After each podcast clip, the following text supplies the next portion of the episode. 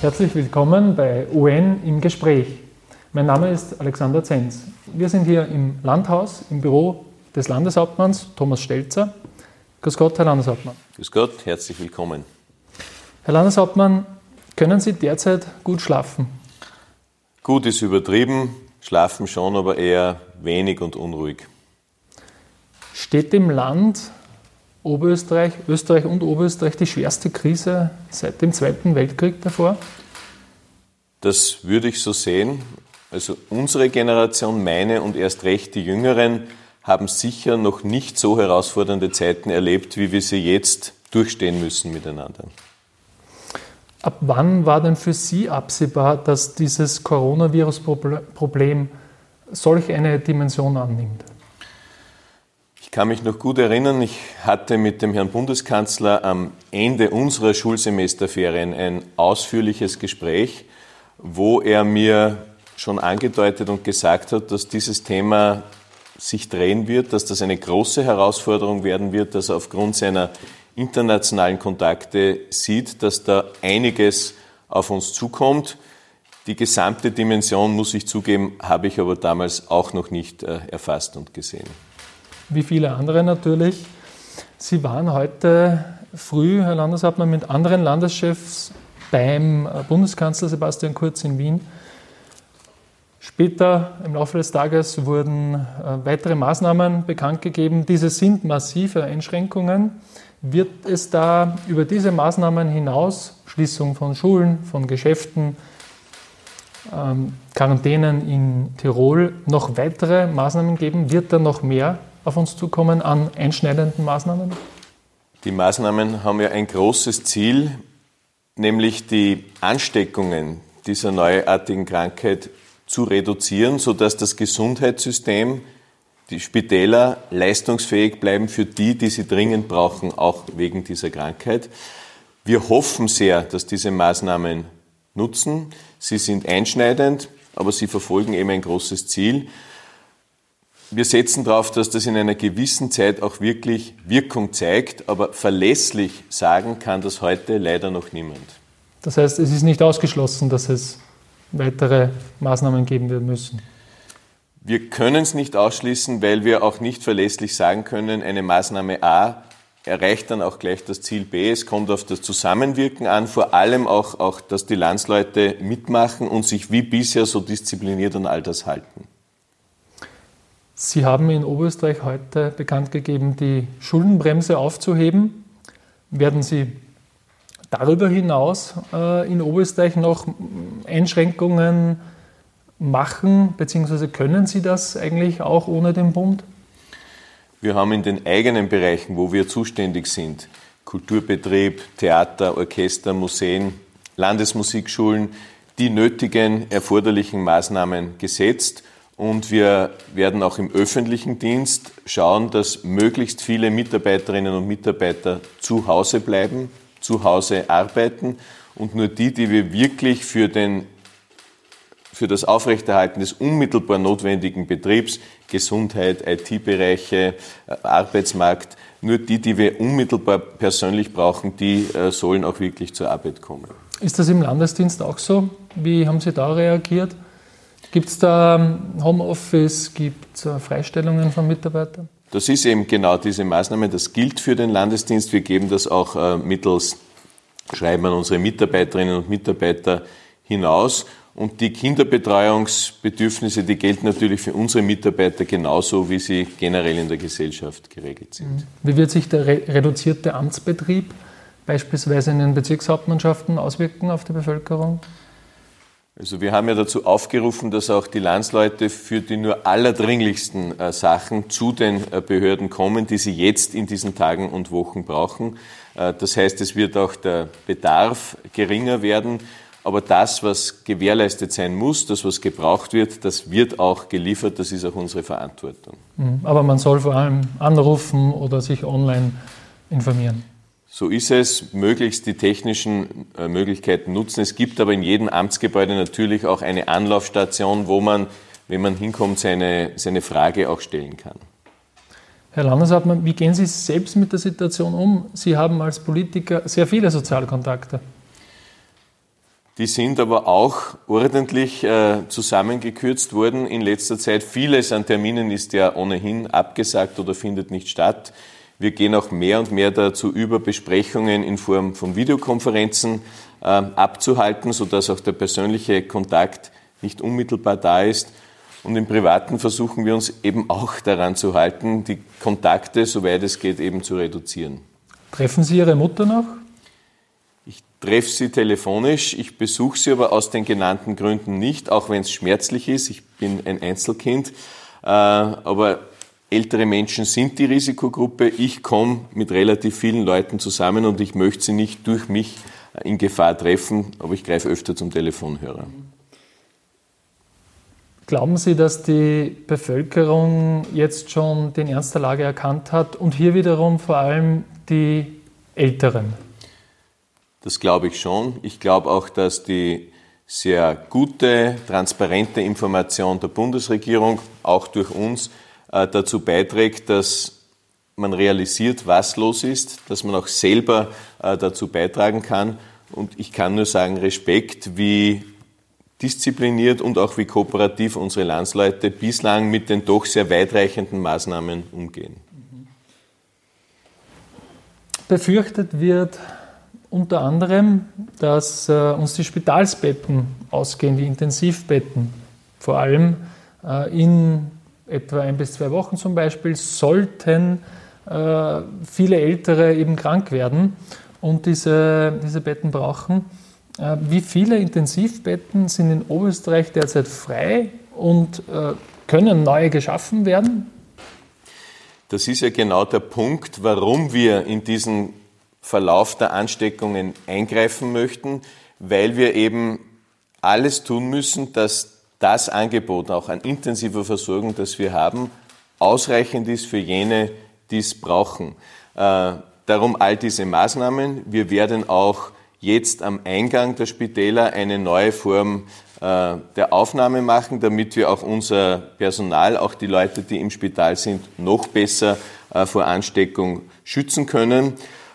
Und mit all dem hoffen wir, dass wir mit dem hochwertigen medizinischen Angebot, das wir haben, auch wirklich die gefährdendsten Personengruppen ausreichend betreuen können. Das ist der österreichweite Plan und wir haben ja in Oberösterreich auch ein sehr gutes, auch ein sehr flächendeckendes Angebot, um hier helfen zu können. Aber wird es keine Knappheit an Intensivbetten geben, was manche befürchten? Die Sorge davor, dass es knapp wird, treibt uns ja zu all diesen Maßnahmen. Äh, es ist eine Ausstattung da, die dem Plan der Größe unserer Bevölkerung entspricht, die auch sehr hochwertig ist. Und wir setzen darauf, dass wir durch den Eingriff in die Ausbreitung der Krankheit eben immer ausreichend die Versorgung denen bieten können, die es ganz dringend und eben in manchen Fällen auch intensiv brauchen. Jetzt gab es heute die Meldung aus Wien, dass die Messehalle Wien als Großlazarett vorbereitet wird. Für den Notfall, sagte auch der Bürgermeister Ludwig. Vielleicht braucht man sie ja nicht, hoffentlich, aber es wird gemacht. Also kann man sich vorstellen, auch in Oberösterreich sowas zu machen, ein, ein Notlazarett?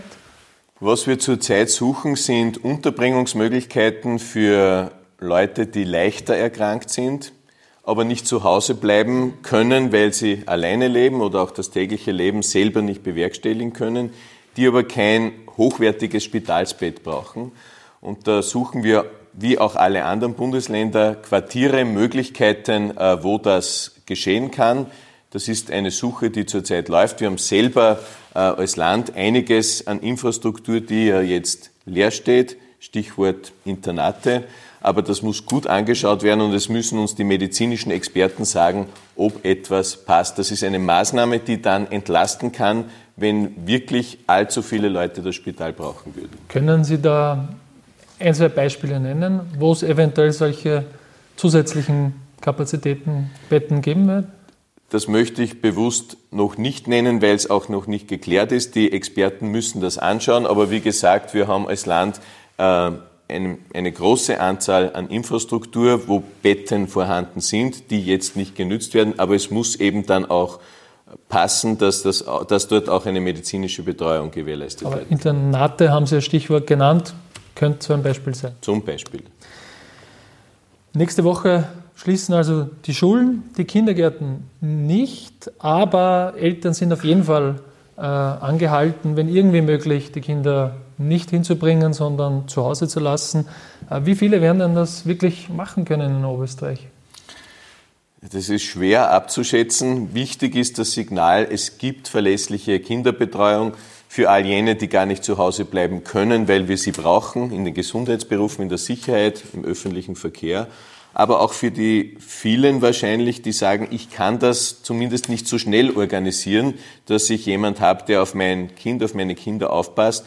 Weil was unter allen Umständen vermieden werden muss, ist, dass die Großeltern äh, eingesetzt werden, denn das wäre genau der falsche Schluss, weil wir genau Kinder eben nicht mit Älteren in Kontakt bringen wollen. Aber damit diese Maßnahme wirkt, sollte es ja doch eine beträchtliche Zahl sein an, an Eltern, die ihre Kinder jetzt nicht mehr hinbringen.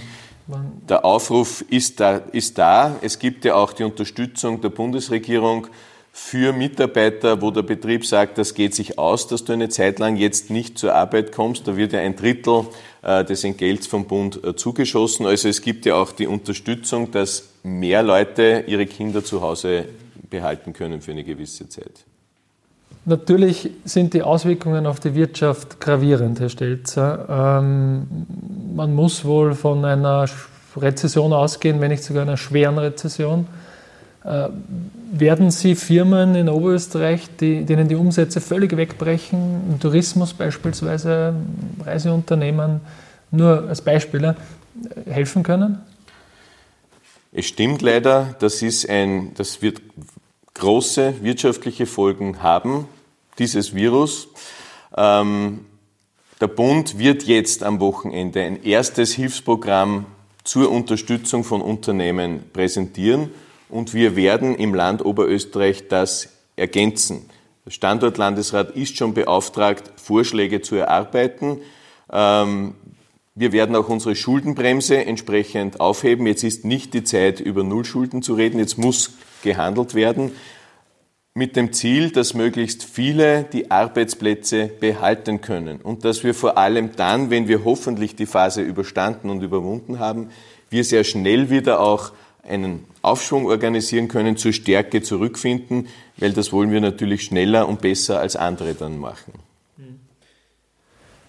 Als Landeshauptleute-Vorsitzender haben Sie hier auch eine koordinierende Rolle bei den äh, Landeschefs und jetzt gerade in dieses halbe Jahr fällt diese wahnsinnige Herausforderung. Das wird auch einiges kosten für die öffentliche Hand. Wer soll denn diese Kosten letztlich tragen? Nur der Bund oder auch die, die Länder und anderen Gebietskörperschaften? In der Phase, in der wir jetzt sind, ist es, glaube ich, wichtig, dass wir handeln, dass wir uns nicht mit Streitigkeiten über Finanzierung aufhalten, sondern dass die Maßnahmen gesetzt werden. Wir haben keine Chance zu warten. Jeder Tag zu warten oder jeder Tag Streiterei wäre wirklich fahrlässig. Ähm, es gibt in einigen Bereichen, Stichwort Epidemiegesetz, eine klare Regelung, was die Finanzierung äh, anbelangt. Manche werden auch Versicherungen haben, aber es ist klar, dass das ein gemeinsamer Kraftakt werden wird, der auch uns Länder fordern wird. Aber wir wollen ja auch, dass unsere Standorte schnell wieder stark werden. Was glauben Sie, Herr Stelzer, wurden die Dimensionen des Virus unterschätzt? Wir haben schon eingangs darüber gesprochen oder wurden, besser gesagt, wurden Maßnahmen dagegen verschlafen, in Italien zum Beispiel, vielleicht auch bei uns, aber vor allem in Italien? Also es liegt nicht an mir, über andere Staaten hier äh, zu richten. Ich glaube, womit wir uns allgemein als Wohlstandsgesellschaft sehr schwer getan haben und ja auch immer noch tun, ist zu akzeptieren, dass da etwas, eine Krankheit, in unser so liebgewonnenes Leben eingreift. Und daher hat sicher auch bei manchen Entscheidungen äh, gedauert, bis man zu weitreichenden äh, Konsequenzen bereit war. Wir haben die Situation, dass wir einige Zeit hinter Italien sehen und daher auch ganz unmittelbar sehen, wir dürfen nicht warten. Und dieses Signal, das hat, glaube ich, bei uns viele wachgerüttelt und auch dazu gebracht, dass wir alle miteinander, auch alle Bundesländer, äh, bereit sind, so große Maßnahmen auch mitzugehen. Abschließende Frage, Herr Landeshauptmann. Welche Botschaft geben Sie den oberösterreichischen Landsleuten in dieser schwierigen Situation mit? Ich kann den Landsleuten nur sagen, ja, es ist eine ernste Situation, aber Oberösterreich hat ein großes Markenzeichen, das ist der Zusammenhalt, der steht für unser Land, auf den sind wir aber auch jetzt angewiesen. Ich rufe auch alle dazu auf, mit Ruhe, aber mit Konsequenz dieses Miteinander und dieses gemeinsame Tragen dieser großen Maßnahmen auch möglich zu machen, dann können wir das hinkriegen und dann werden wir auch diese schwierige Zeit überstehen. Vielen Dank fürs Gespräch. Dankeschön. Das war ON im Gespräch. Auf Wiedersehen.